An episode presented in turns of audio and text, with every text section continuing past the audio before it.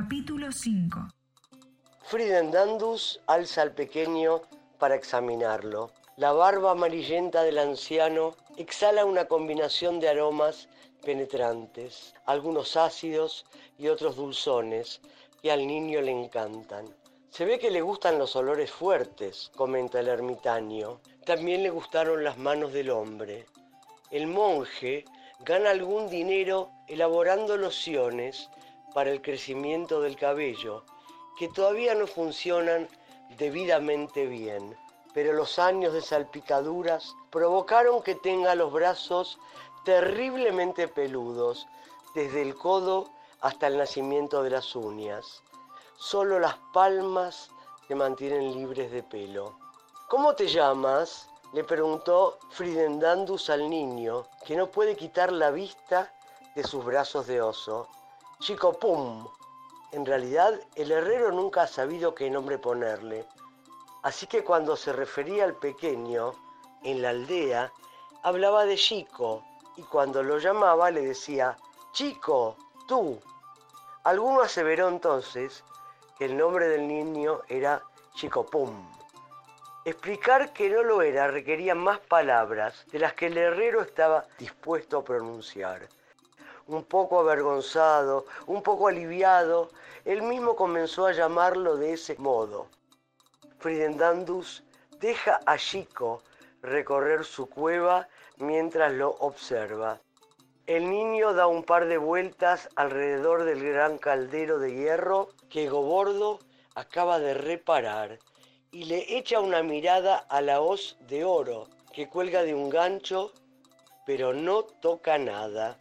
Si quieres, puedes traérmelo y le enseñaré los secretos de la alquimia. También puedo enseñarle a leer y escribir. Tengo muchos libros, le dice Fridendandus al herrero antes de que se vayan. Deberá estar bien preparado si alguna vez llega el día en que decida recuperar su trono. Egobordo lo mira pasmado. Vi sus lunares, explica el monje. Cuando llegaron, los tenía en la mano izquierda. Llaves Naresh, Cumín, lunares caminadores, ¿lo llamas así? Sí, lo sé, lo he leído. Si quieres, lo conversamos durante el almuerzo. ¿Les gustaría compartir conmigo un poco de pan y fruta? Bushmuchu, dice Gobordo, con tono de excusa, mientras toma a Chico de la mano, hace un gesto de despedida y se retira. El monje se queda perplejo. ¿Qué dijo? ¿Que ya había comido? ¿Desea o no que Chicopum sea su alumno. En realidad, Egobordo no ha tomado una decisión. Tiene una natural inclinación a confiar en el monje. ¿Acaso no fue él quien curó a su madre de sus quemaduras? Pero, ¿qué más sabe de su vida?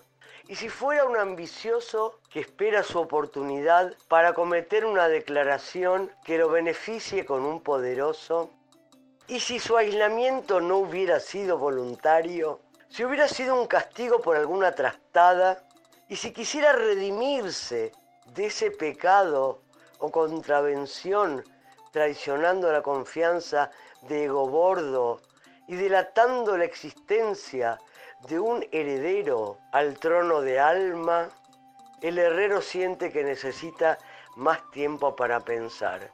Por eso, su frase de despedida ha sido solo una sarta de incoherencias. Fridendandus cree, con razón, que es uno de los pocos que generalmente puede descifrar el sentido general de las frases de Gobordo, pero no esta vez. Esta vez no le ha entendido una palabra y al igual que la mayoría, tampoco se anima a preguntarle.